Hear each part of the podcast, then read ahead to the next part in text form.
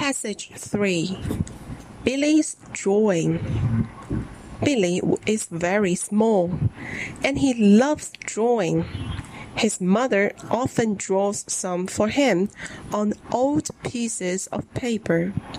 She is very bad at drawing, but Billy likes her pictures and always wants more. Then, when Billy is a little older, his mother gives him some pencils and a drawing book. And he begins drawing pictures too. But none of them is beautiful.